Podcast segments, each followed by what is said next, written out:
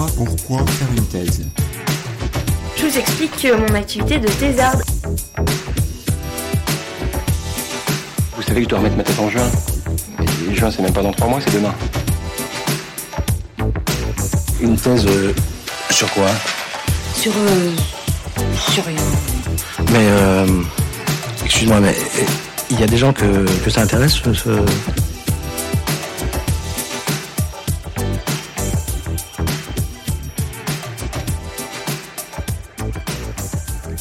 Bonjour, vous écoutez Thésard, le podcast qui fait parler les doctorants et doctorantes en sciences humaines et sociales, produit et réalisé par Marianne Le et Jeanne Perrier. Aujourd'hui, nous nous retrouvons pour le troisième épisode de notre série consacrée à l'arrêt de la thèse. Nommer le fait de mettre un terme à la thèse nous a posé question en préparant ces épisodes. Quel est le bon mot? Le terme d'échec semblait inapproprié, car si ce phénomène peut être vécu comme tel, l'épisode précédent avec Cécile montre aussi que l'arrêt peut être une libération. Sandrine Nicourt, elle, parle dans un article publié dans la revue Sociologos des processus de désengagement dans le cadre du travail doctoral. Pour Laurence Reb, que vous entendrez dans cet épisode, il faut proscrire l'usage de l'expression abandon de thèse, qui fait porter une responsabilité individuelle sur les doctorants et doctorantes, alors que ce phénomène est pourtant lié à des dysfonctionnements structurels de l'université. Finalement, nous avons choisi le terme neutre arrêt et son verbe arrêter pour enfin laisser la parole à celles et ceux qui arrêtent et nous dire comment ils et elles ont vécu ce moment. Dans notre épisode, Laurence a parlé de sa thèse de psychologie sociale, pour laquelle elle a travaillé sur la question des stéréotypes de genre chez les garçons. Elle raconte son arrivée à la thèse et le fait d'être payée pour exercer sa passion. Mais elle parle aussi des difficultés de trouver sa place dans un monde exigeant qu'est celui de la recherche et de se conformer à des normes auxquelles on n'a jamais été confronté. Finalement, elle aborde les relations difficiles au sein du laboratoire de recherche et avec ses directeurs et directrices de thèse. Attention, cet épisode parle aussi de burn-out et de dépression, notamment dans sa seconde moitié. Il peut donc être difficile à écouter. Bonne écoute euh, Je m'appelle Laurence, j'ai 34 ans. Euh, je vis actuellement à, à Lyon. Et quand est-ce que tu as arrêté la thèse et qu'est-ce que tu fais maintenant? Alors j'ai dû y réfléchir parce qu'à force les années se mélangent un petit peu. Alors j'ai arrêté officiellement, j'ai signé mon abandon de thèse euh, le 30 septembre 2019. Et euh, en fait, j'ai arrêté de travailler sur ma thèse le 10 euh, septembre 2018, soit un an avant. Mais j'ai été en arrêt maladie pour burn-out et dépression réactionnelle pendant un an en fait. Et actuellement, euh, je suis dans l'éducation populaire. Alors, j'ai pas un métier fixe, mais euh, j'ai développé une pratique à la fois euh, de conférences gesticulées, qui sont des, objets un peu hybrides, on va dire, entre justement le savoir universitaire et le savoir expérientiel, et qui viennent mettre en lumière des rapports d'oppression pour pouvoir en partie se les approprier, les comprendre et agir dessus. Et pour moi, c'est toujours en lien avec euh, l'objet qui m'avait euh, fait vivre euh, durant cette thèse, qui sont les stéréotypes de sexe et les questions des rapports femmes-hommes. Et justement, cet objet-là, est-ce que tu peux nous, nous, en parler un peu plus, donc de, de, ce sur quoi tu as travaillé pendant la thèse? Alors, euh, c'est marrant, hein, comme les objets évoluent, puisque euh, finalement, euh, même si il y a toujours un point central, je vois que par rapport à ce que j'avais euh, euh, mis en avant pour entrer en thèse et ce que j'ai développé, ça s'est quand même pas mal éloigné. mais c'était autour des stéréotypes de sexe et notamment la construction des stéréotypes de sexe chez les enfants, puisque bah, oui, l'éducation euh, je trouve ça très important. Et puis, euh, quand on étudie les, phénomènes sociaux, souvent on les, étudie une fois qu'ils sont en place chez les adultes. Mais je me disais euh, que c'était important aussi de comprendre ce qui se passe chez des personnes qui s'apprêtent à devenir finalement dominantes. C'est-à-dire comment est-ce que des personnes qui vont avoir un pouvoir supplémentaire dans la société se construisent avec ces règles, ces normes et comment font ceux qui euh, n'adhèrent pas ou ne se reconnaissent pas là-dedans. Donc, mon, intérêt, c'était euh, Connell Raewi, elle parle de masculinité hégémonique, celle qui serait la, principale. Et, moi, le but, c'était de, voir aussi bah, qui avait cette masculinité hégémonique chez les, garçons et comment faisaient les autres euh, garçons pour soit être des satellites de cette masculinité, soit au contraire des garçons qui rentraient pas dans, ces normes parce que en obésité, parce que pas sportif, parce que ayant un côté émotionnel plus fort, comment est-ce qu'ils arrivaient justement à faire leur place là-dedans? Et donc, en fait, je suis partie sur une méthode euh, plus compréhensive avec euh, notamment un terrain euh, plutôt socio-anthropo où j'ai observé des enfants dans une classe, la même classe pendant un an et demi, puisque c'était des CM1, CM2. Donc, j'ai retrouvé des enfants la deuxième année. et j'y allais toutes les semaines. je participais aux activités avec eux. Je suis partie en classe verte avec eux. j'ai fait de l'escalade c'était bien. C'est les avantages d'un terrain, en fait, comme ça, où on est vraiment euh, immergé. Et j'étais euh, même devenue en partie une, personne de l'équipe pédagogique, quoi. Euh, j'étais vraiment intégrée et ça, ça a vraiment été très chouette pour moi. À côté de faire des études quand même qualitatives, mais à plus grande échelle, en fait, avec 300 enfants qui répondaient à, des, des, des, outils que je leur proposais, quoi. Et ce sujet euh, passionnant de la construction des stéréotypes de sexe chez les enfants, comment tu y arrives en fait? Comment ce sujet, il, euh, enfin, ouais, comment tu arrives à ce sujet-là? Euh, alors, bah, ça faisait suite à mes recherches de master. Et en fait, j'ai fait mes, j'ai repris des études à 28 ans Strasbourg. J'ai repris une licence de, psychologie et euh, moi, je viens de l'éducation populaire à la base. J'étais dans l'animation, dans, la formation euh, à l'animation. Et je reprends cette, licence euh, et je me dis qu'est-ce que je vais faire en master et, deux objets pour moi sont importants. Les questions, on va dire, de, de féminisme, en tout cas d'amener à plus d'égalité et de permettre à, à chacun et notamment les enfants de, pouvoir évoluer comme ils le souhaiteraient. Et la littérature de jeunesse. À l'époque, c'est vraiment, euh, j'adore la littérature de jeunesse. Il y a des albums vraiment formidables. Je les utilise, euh, que ce soit en animation ou en formation euh, de jeunes adultes, parce que je trouve que c'est un médium qui permet de, de, de parler, de développer beaucoup de choses. Et euh, là, je découvre que à Lyon, il y a euh, une maîtresse de conférence euh, dont l'objet de travail, ce sont les stéréotypes de sexe, notamment dans la littérature de jeunesse. Et ça a été, il faut que j'aille à Lyon, quoi. Il faut que, que, je fasse ça. Et donc, j'étais déjà, avant mon master, il y avait déjà cette envie. Comment ce projet de faire une thèse, il, se construit? Parce que tu, du coup, tu nous expliques que tu es dans un, un parcours de reprise d'études. Euh, l'objectif de faire une thèse, c'est quelque chose que tu as dès le départ? Quasiment. Je pense que quand je pars de Strasbourg, euh, où j'ai ma petite vie euh, bien, bien calée, j'ai 28 ans, tout est bien installé. Et quand je quitte ça, c'est parce que je sais que ça me tient vraiment à cœur.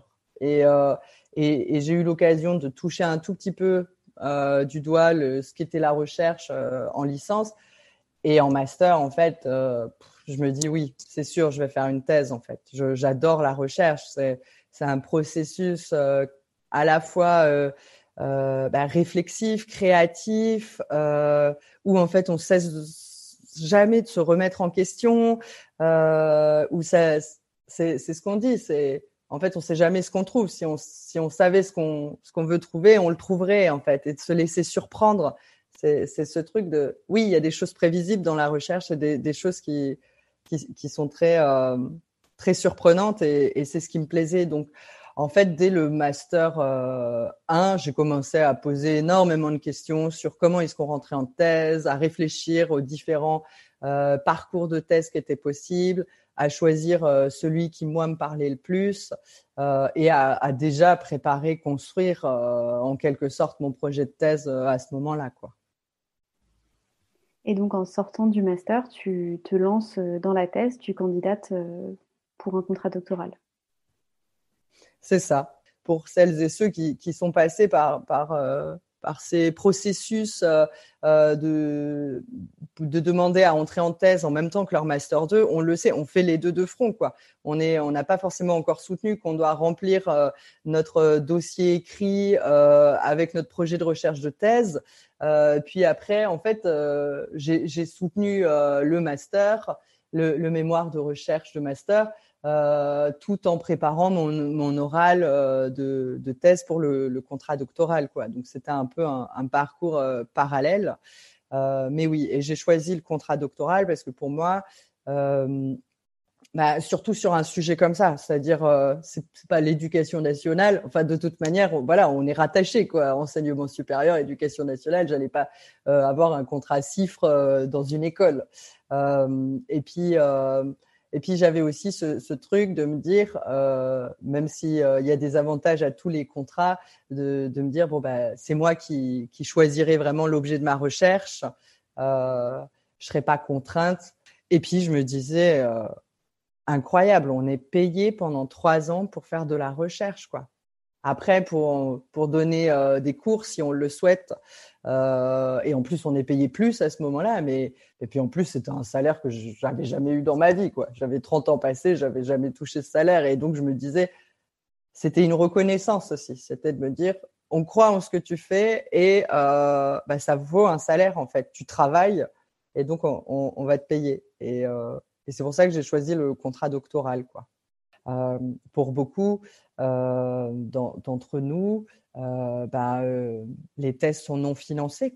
Et ça, on, en parle peu. Dans, dans le laboratoire auquel j'étais rattachée, la majorité des gens qui étaient là-bas étaient financés, mais c'est plus parce que c'était une politique de prendre que des personnes financées, parce qu'on sait aussi qu'il y a plus de chances qu'elles aillent au bout de leur processus, que qu'elles ne seront pas parasitées par d'autres choses je, je suis euh, admirative devant euh, euh, tous ces chercheurs et chercheuses qui, qui se retrouvent. Et, et, finalement, ça ne devrait pas être le cas. Elles devraient avoir le droit de mener leurs recherches et de penser qu'à ça. C'était vraiment un privilège, mais qui doivent travailler à côté, qui sont pris dans des dans des considérations économiques, matérielles, et, et moi j'avais la chance d'avoir cette protection, quoi. Ce qui fait que je pouvais me consacrer à ma thèse. Et cette thèse, donc tu la commences, comment ça se passe au départ? Euh, Alors c'est compliqué quand même l'entrée en thèse, hein, euh, dans le sens où on a un peu cette sensation de passer de l'autre côté du miroir. Tout d'un coup, on est, euh, on est au labo de recherche, on va travailler, on, a sa place, mais il, si on n'a personne autour de nous qui a évolué dans, des laboratoires de recherche, euh, tout ça, on n'a pas les codes. Euh, le, le, début, c'est compliqué parce qu'il faut que très rapidement, on s'approprie euh, de quoi on parle, un laboratoire qui est rattaché à une école doctorale, qui est rattaché à ça. Ah, mais est-ce qu'on fait partie de l'IDEX Mais c'est quoi l'IDEX Est-ce que euh, et puis euh, tous ces, acronymes, ces, ces, ces, noms, on les comprend pas forcément, et donc il y a un moment où, qui est un peu difficile.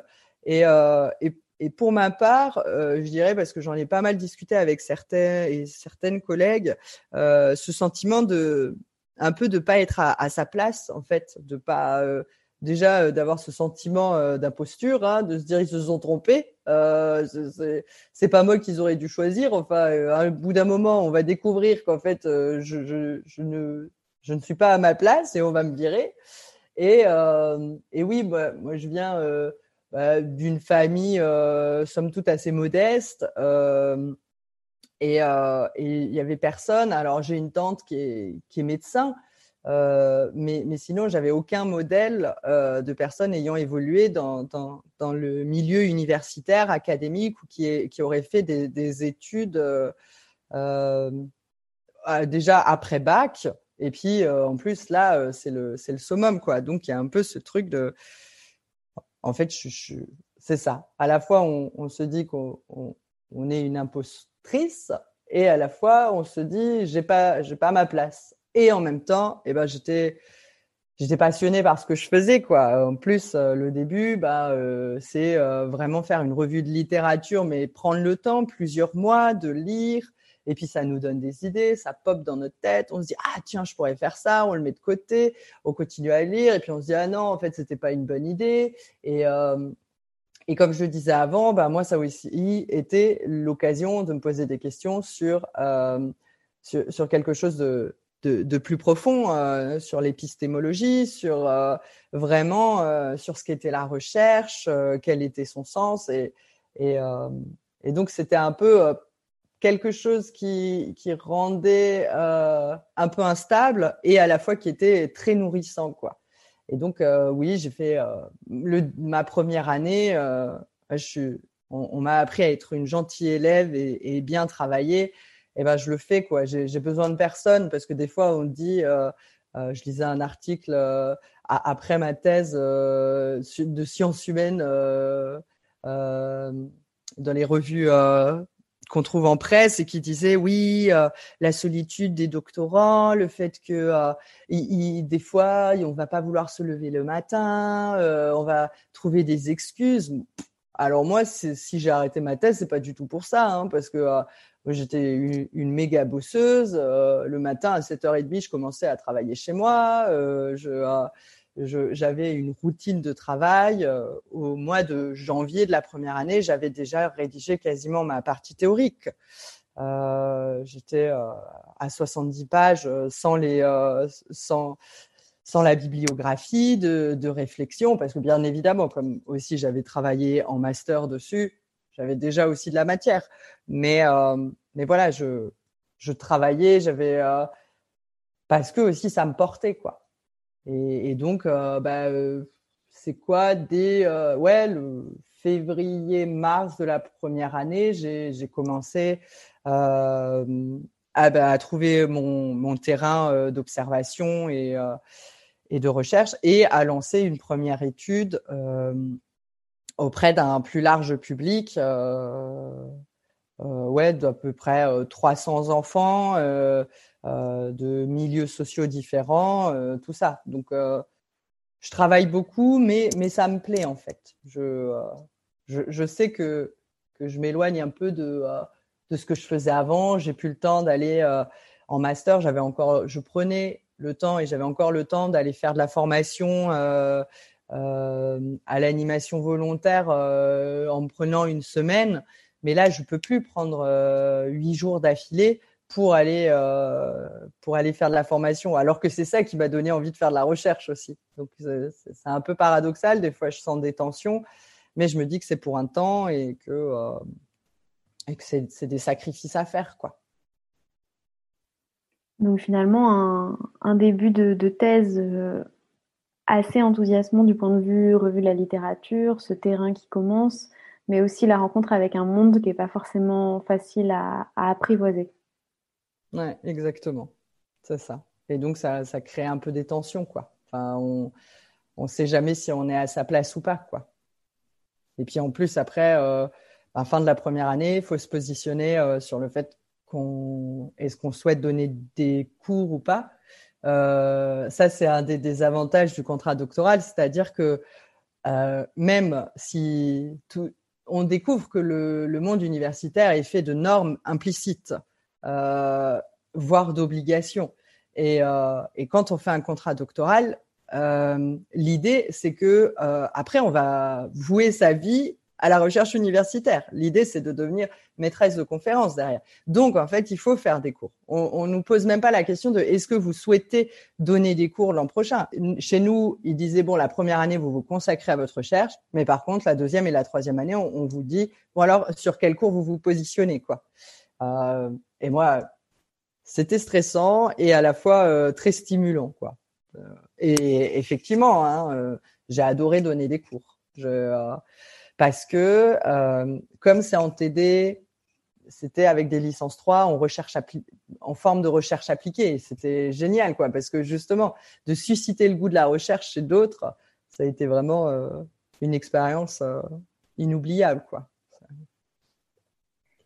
Donc ta deuxième année, elle, euh, elle démarre quelque part par la rencontre avec l'enseignement, en tout cas à l'échelle universitaire, que tu apprécies.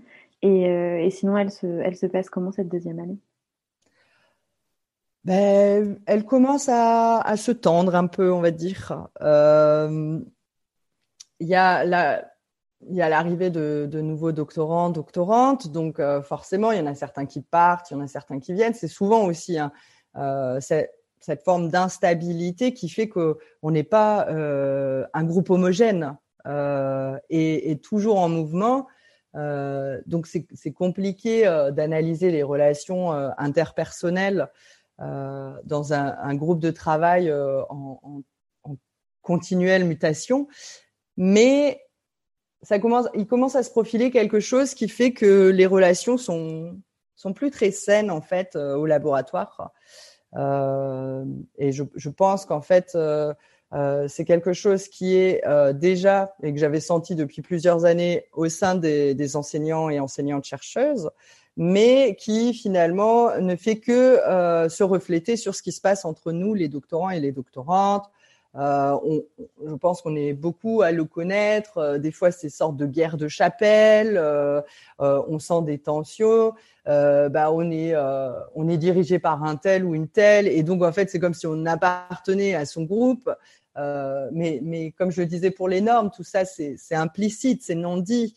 mais on sent qu'il y a des choses qui qui oui bug. Et donc c'est difficile, mais euh, j'ai mon terrain. Je, vais toutes les semaines euh, euh, voir la classe que j'observe. Je mets en place ma deuxième étude plus à plus grande échelle. J'ai fini la première, je mets en place la deuxième. et donc ce, terrain et le fait d'être dans l'analyse, tout ça, ça me tient en fait. Mais en y réfléchissant, euh, je commence à avoir euh, des doutes sur euh, sur sur ce que j'ai envie de faire et sur ce que je vais supporter dès dès avril mai de, cette deuxième année en fait. Je je suis là, ça devient vraiment très difficile. Il y a des tensions très fortes. Et je me dis, est-ce que ça vaut le coup? Est-ce que en fait, j'ai mis toute ma vie en pause.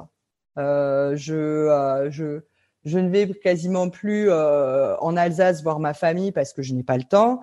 Je, ne fais quasiment plus rien que ma thèse. Mais je me disais que bah, le jeu en valait la chandelle parce que ça me nourrissait, parce que j'apportais ma pierre à l'édifice.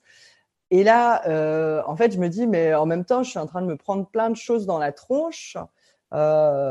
Parce que c'est l'année où il y a euh, où il y a toutes les mobilisations contre euh, parcoursup et la loi euh, Auré.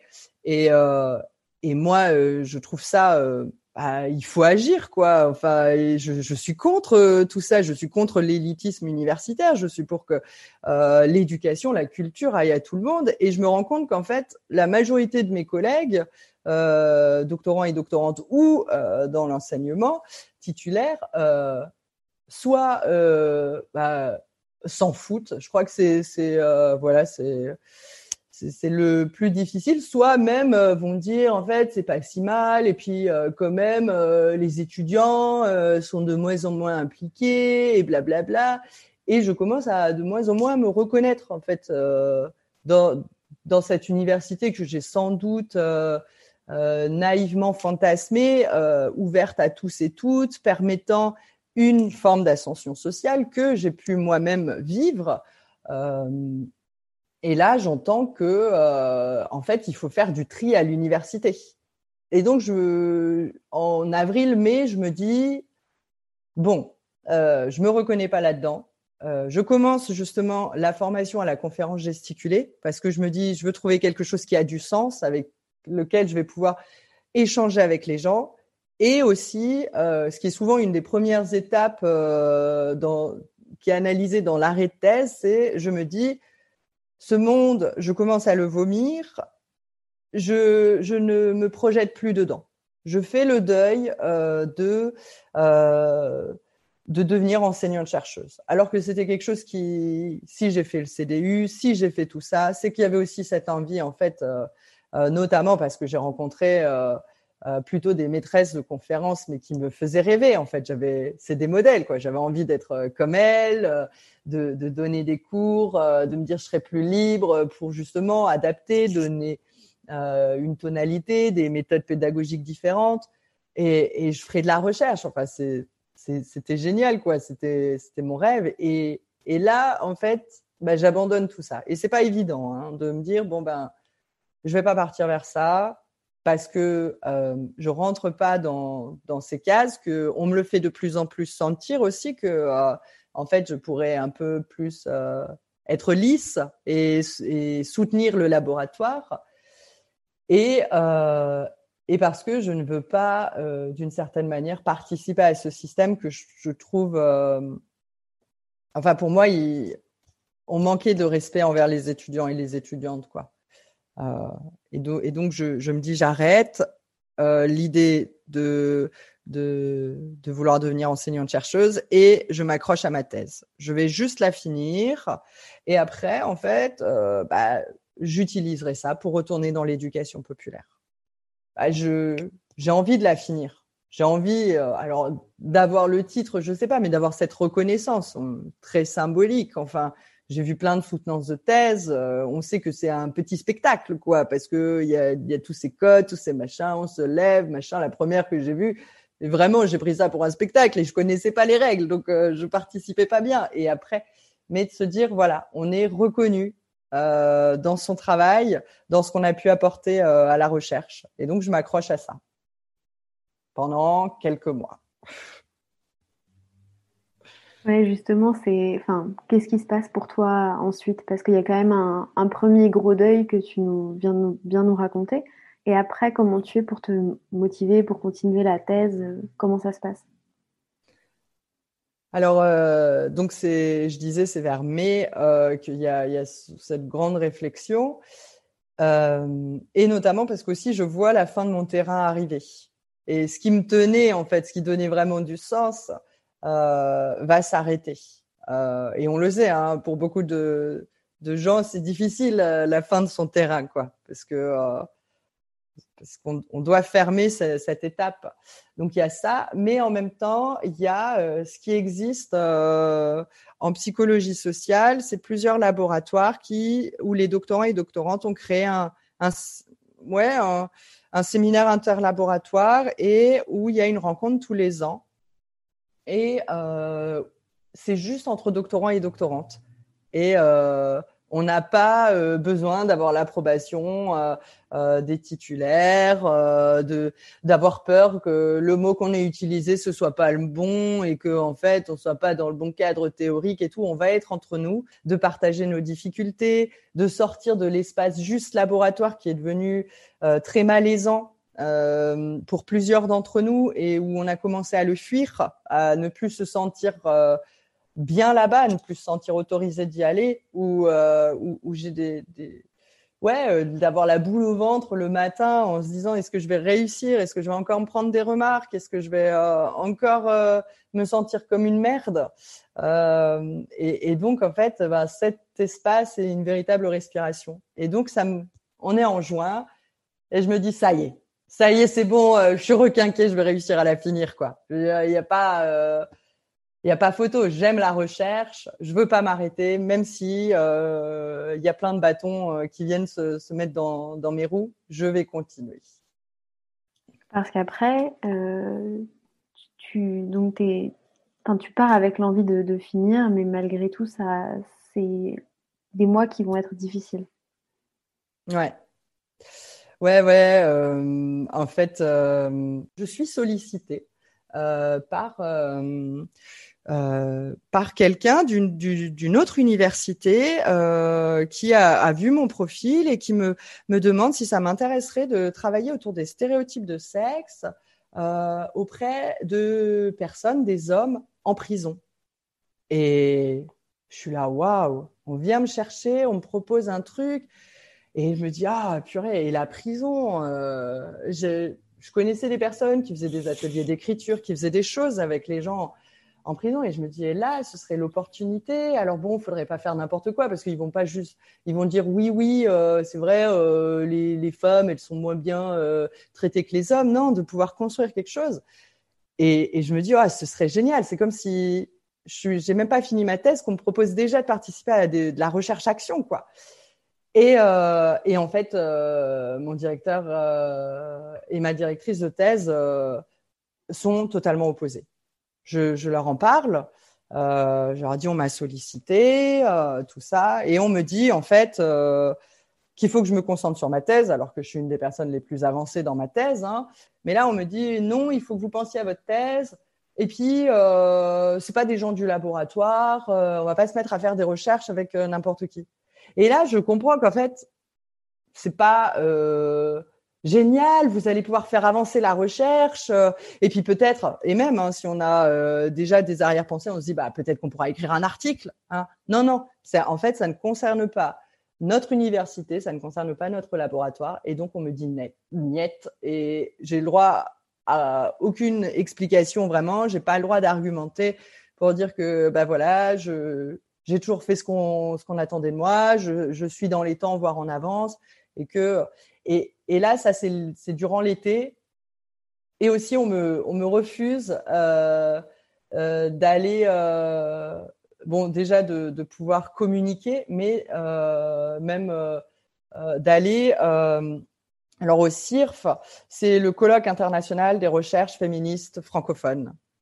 C'est un truc de dingue parce que j'y suis allée sur mes propres deniers, sans pouvoir communiquer, puisqu'on me l'a interdit parce qu'il y a le mot féministe. Hein mais ça, bouillonne et il y a des gens qui sont des universitaires et il y a, des femmes qui viennent du Québec, euh, il y en a qui viennent de Suisse, de Belgique, euh, même des, personnes non francophones qui viennent quand même y assister ou, ou euh, des pays euh, de l'Afrique du Nord et, et on discute. Enfin, c'est génial quoi. Mais en fait, je comprends que moi, on m'interdit tout ça et que euh, il faut il faut pas que je participe à tout ça parce que ça donne pas une bonne image du laboratoire et qu'en fait, je ne suis pas, moi, une chercheuse, je suis qu'un maillon qui doit valoriser le laboratoire auquel j'appartiens en publiant dans certaines revues, en participant à certains projets de recherche, mais pas à d'autres, en communiquant dans certains espaces. Et là, ma, liberté a été tellement réduite que c'est plus possible, quoi. Je, reviens du, congrès, euh, il a lieu fin août, euh, et euh, je, ne sens quasiment plus la force euh, de continuer. Et il va y avoir euh, l'élément de trop.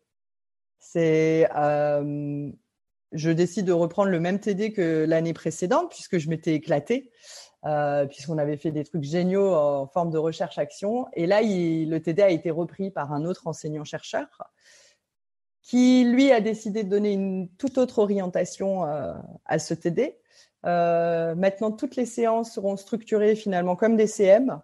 Euh, il y aura quasiment plus de liberté. Il y aura des, des interros surprises. Euh, euh, on nous dit qu'il faut en faire quasiment à chaque fois, mais par contre qu'on en notera qu'une ou deux au hasard. Mais par contre, il faut leur mettre la pression en continu.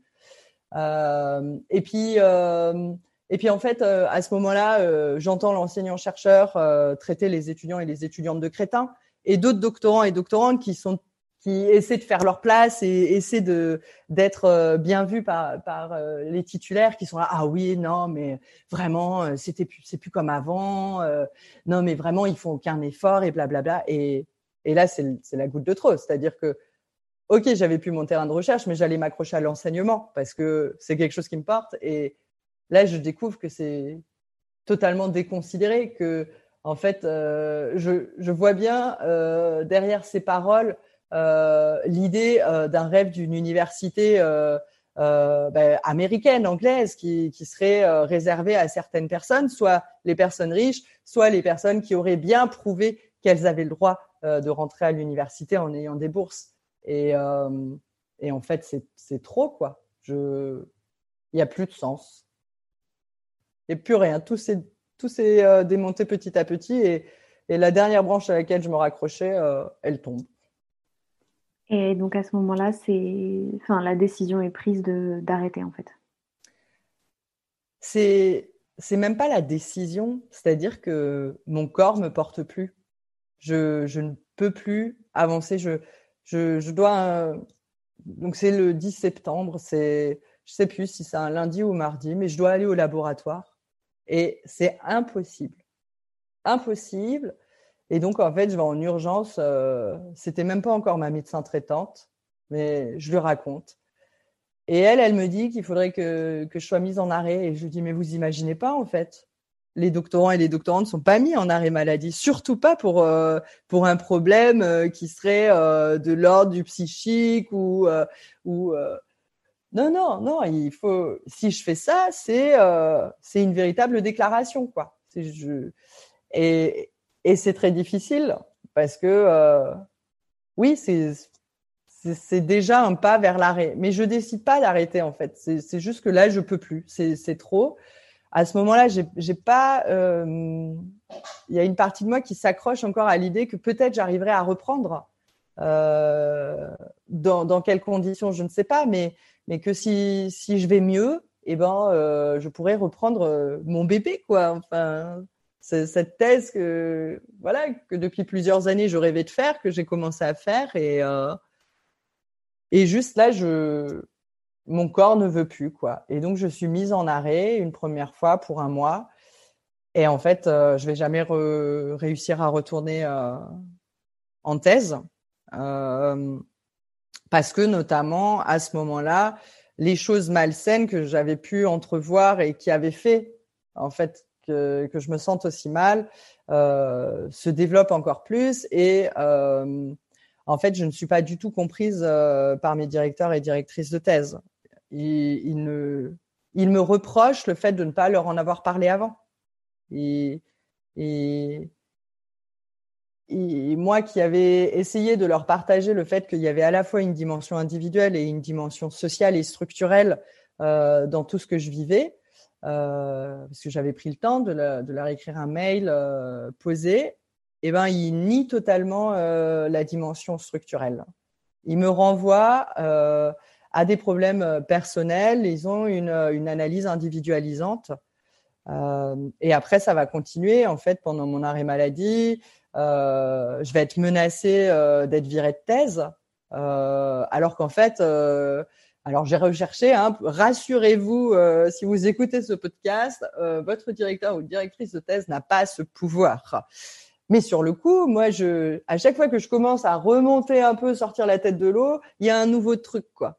Et puis, tout d'un coup, euh, on, m'écrit sur ma boîte personnelle. En fait, je suis en arrêt maladie, je, vais mal, mais on m'écrit sur ma boîte personnelle pour me dire vous avez euh, des données euh, d'une recherche, c'est inadmissible, il faut nous les renvoyer, tout ça moi, je faisais pas de la rétention d'informations. J'arrivais plus à aller au laboratoire. Mais j'étais accusée en fait, comme si c'était calculé tout ce que je vivais et comme si je voulais me venger d'eux.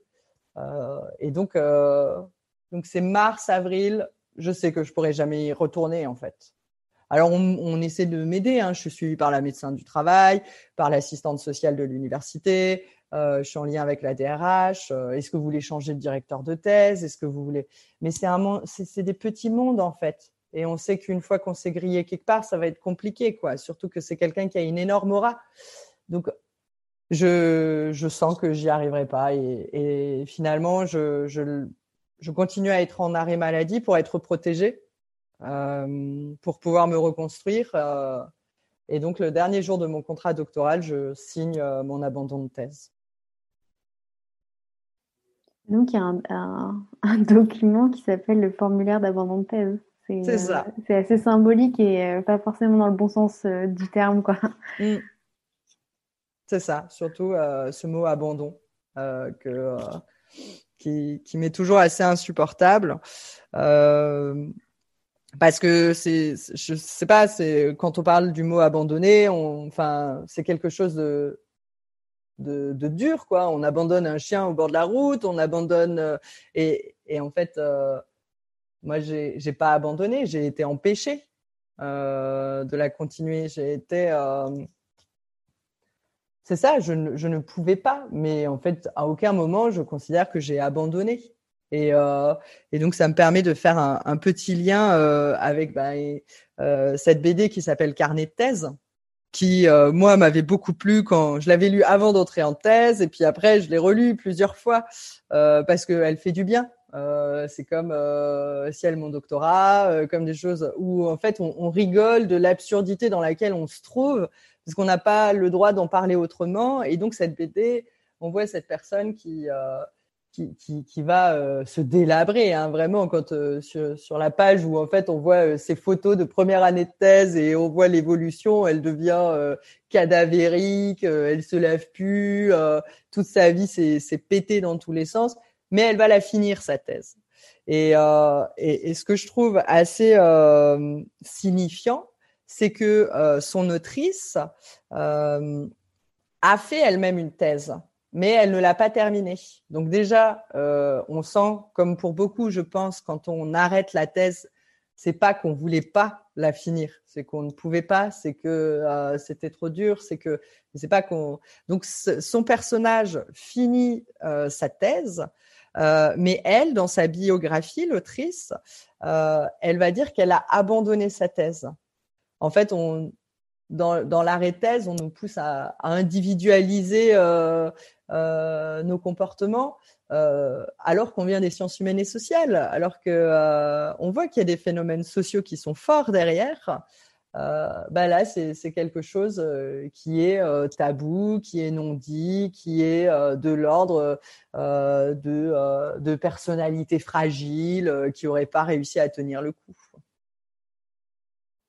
Oui, tout à fait. Et puis, enfin, comme tu le dis bien, ce terme d'abandon de thèse, il est problématique en plus parce que pour le reste de, des, emplois, on parle jamais d'abandon. On n'abandonne pas son travail, on démissionne ou on arrête.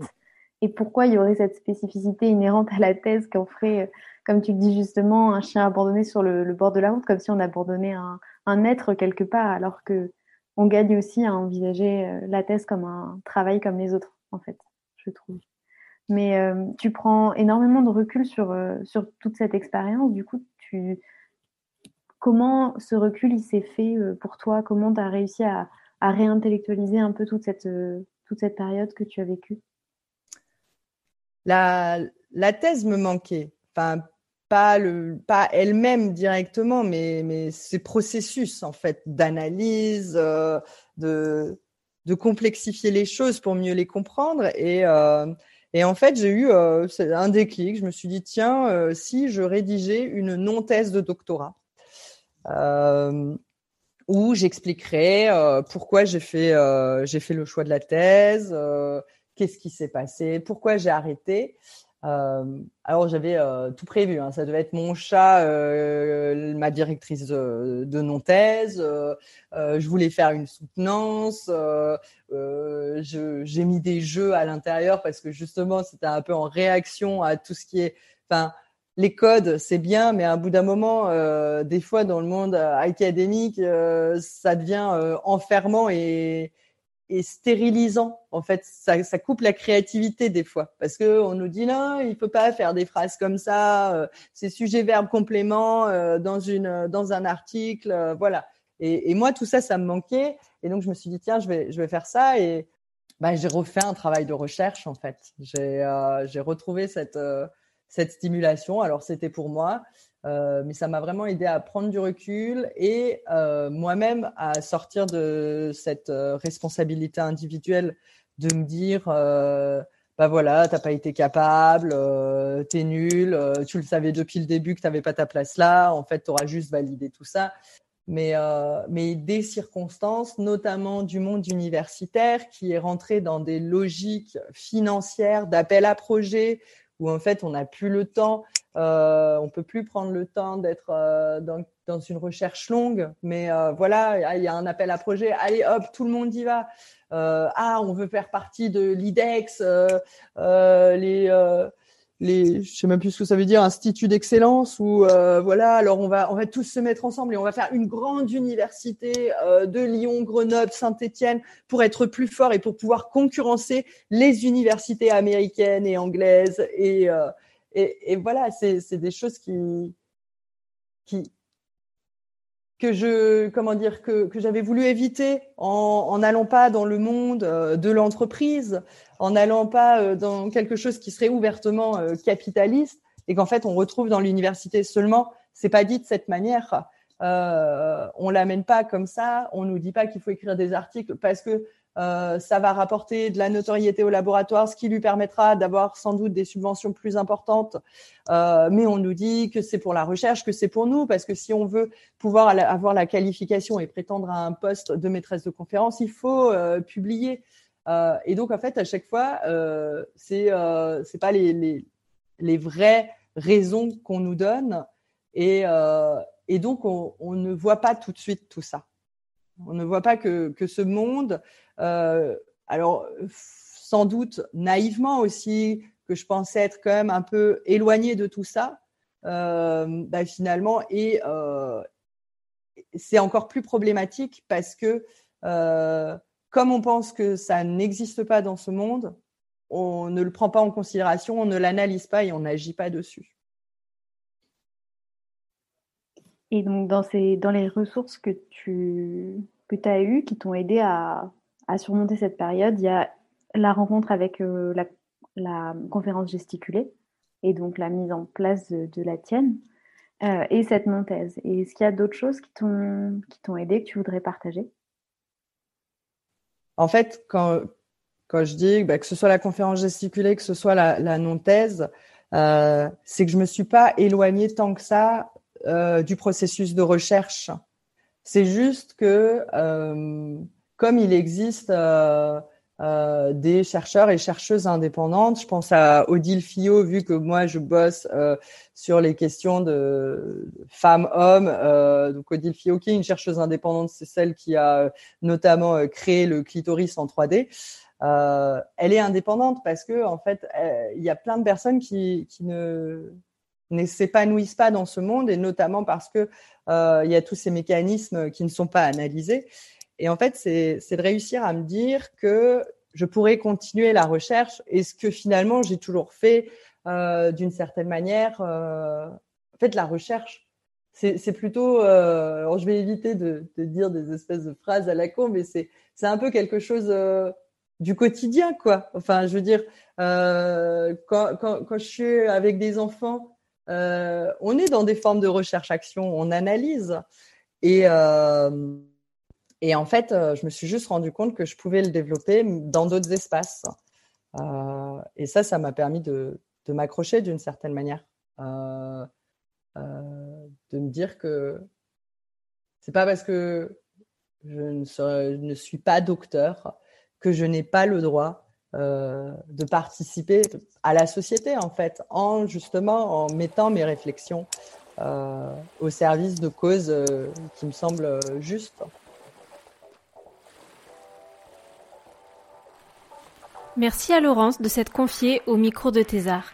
On continue la série Arrêtez la thèse avec le quatrième et dernier épisode juste après. Le générique est réalisé à partir d'un morceau de Tilif. Merci à vous d'avoir écouté Thésard jusqu'ici. Si l'épisode vous a plu, partagez-le et dites-le nous. Vous pouvez nous retrouver et nous écrire sur Instagram et Twitter at thésar-es ou par email thésar.es.gmail.com. Courage pour vos thèses, mais surtout pour tout le reste.